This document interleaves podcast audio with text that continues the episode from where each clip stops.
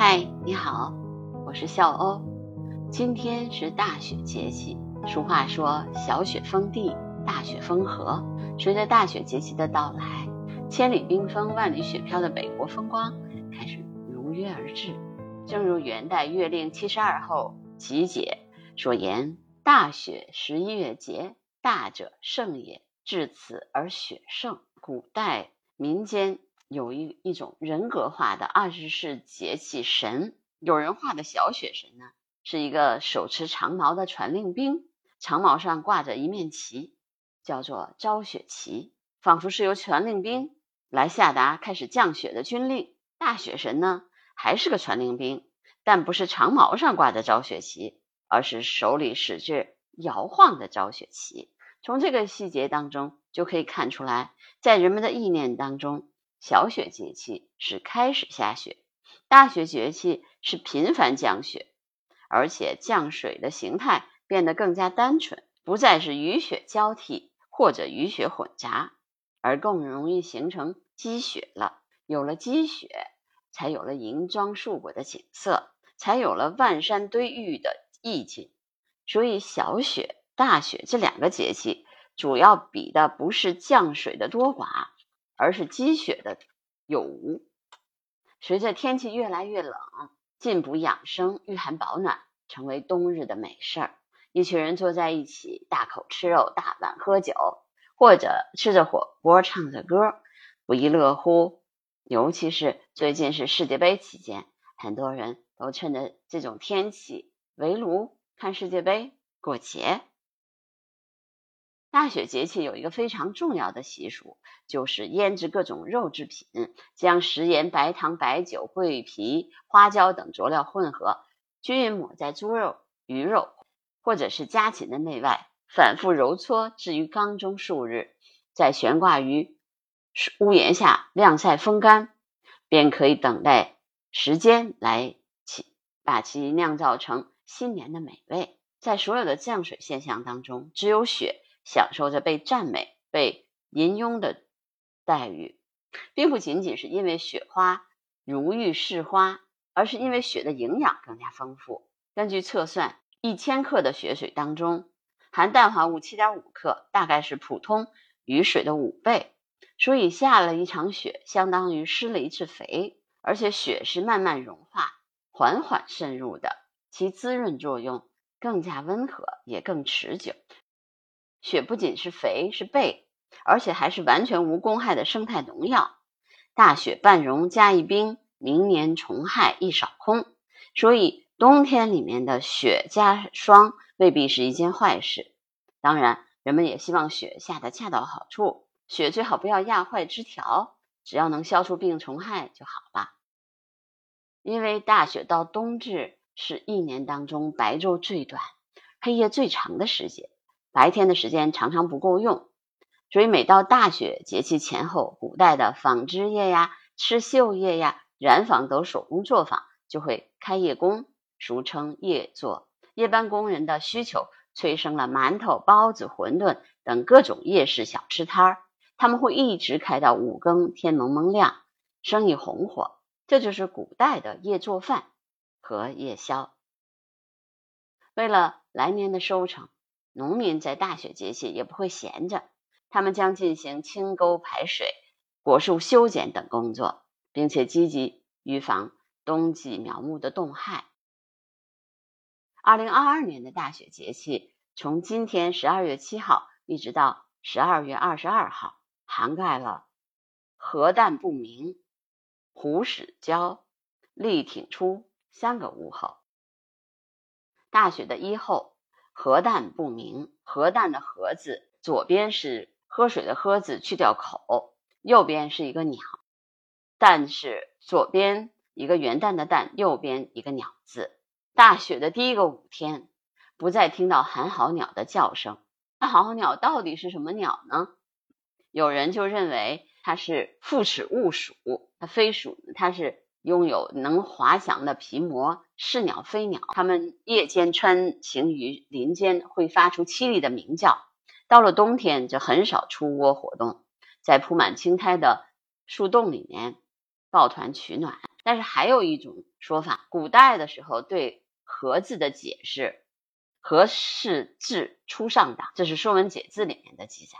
那《秦经》里面也说呢，“和”亦鸟也，是至而大，有毛角，斗死方休。古人取之为勇士冠，名可知矣。这个描述就是指褐马鸡。褐马鸡呢，是中国特有的珍禽。那么它主要是分布在山西一带，但是今年呢，在北京的百花山也看见了成群的褐马鸡。褐马鸡是一种性情暴躁、好斗，每年的求偶季节，雄鸟都会斗得你死我活，所以被古代的人称作斗士。所以它的翎毛呢，经常会被古代的人呃装饰在那个头盔上面。褐马鸡是国家一级保护动物，也是我们国家的国宝，是所有的马鸡当中最名贵的物种。身形高大，长相威武奇特，雪白的耳羽呈竖状向后凸起，仿佛头顶上长长了一对白犄角。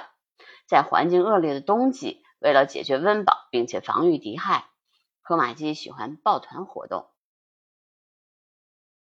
大雪的第二后。虎始交，大雪的第二个五天，老虎开始有求偶行为了。这个是古代人对于老虎的观察。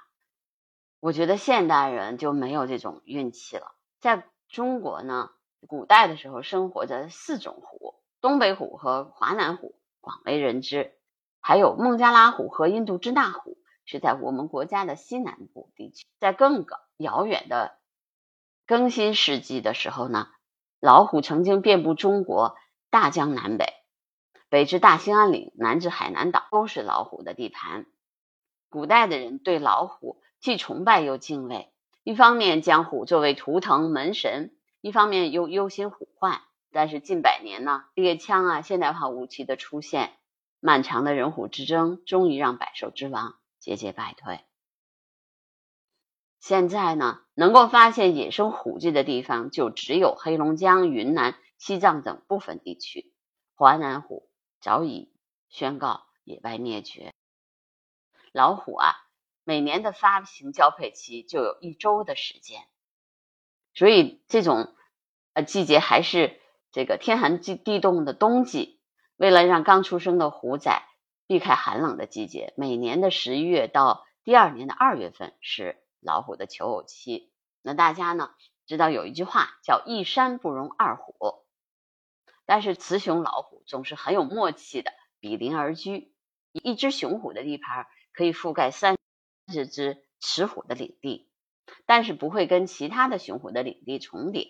老虎的求偶方式也特别有意思，繁殖期的老虎通过独特的联络方式来决定是否同对方交往，或是发出震动山林的虎啸。或是留下具有强烈气味的排泄物，这种独特的征婚广告会留在领地的边界。收到信号的异性若是属于对方，就会留下相同的气味。经过这种信息的交换呢，雄老虎就会进入雌老虎的领地，然后他们见面的时候就会互相打量啊，呃，还会互相发脾气，象征性的打一架，然后再进入交配环节。老虎的交配时间非常的短，只有十五秒钟。完成一次交配的雄虎会持续留在雌虎的领地，直到为期一周的短暂的婚期结束。婚期结束以后呢，雄虎就离开了，然后雌虎就进入了孕期。不过呢，雌虎在这个时候呢，还是会接受其他的雄虎的求偶，重复婚配。经过三个半月以后呢，虎宝宝出生了，也可能这一窝的虎宝宝并不是一一只雄虎的。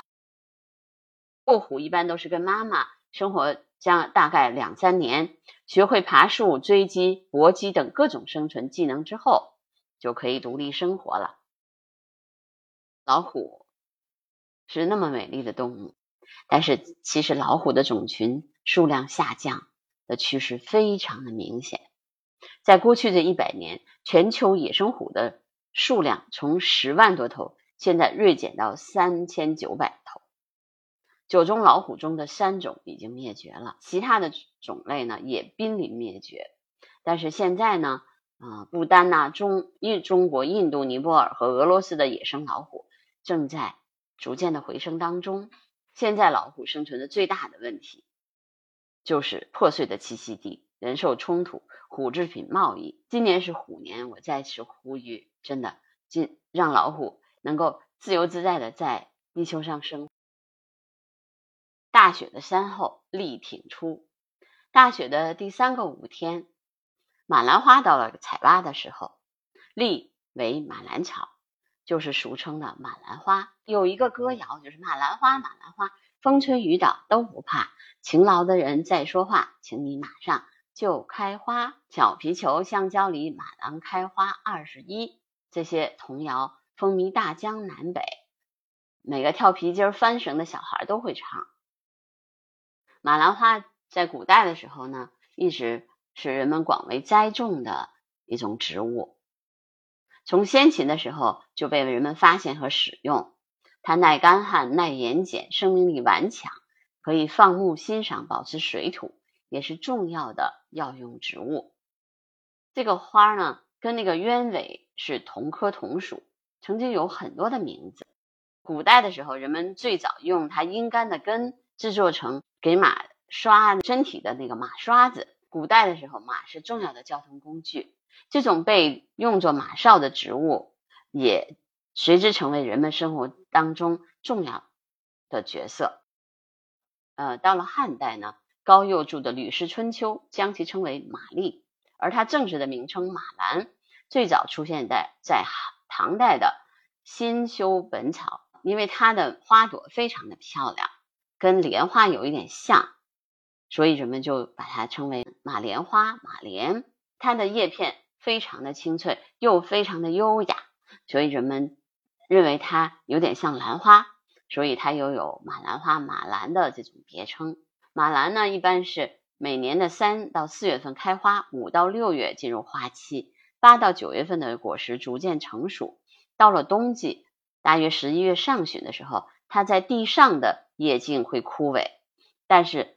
第二年的春季又会重新萌发生长。马兰花的完全的生命力，还跟一个尘封的历史故事紧密相连。上个世纪五十年代，一支部队来到荒无人烟的罗布泊，创建了中国最早也是唯一的核试验基地——总装备部第二十一实验训练基地。因为荒漠的周边开遍了淡紫色的马兰花，这里面后来被称为马兰基地。为了纪念一九六四年中国第一枚原子弹在新疆罗布泊马兰核实验基地爆炸成功，又有保密需要，相关人士就编了那首《马兰开花二十一》的童谣：“开花暗指爆炸成功。”曾经在中国的孩子们中间传唱了很久的马兰花，实际上是有这样的一个故事在后面的。好。那今天的播客就到这儿了，拜拜。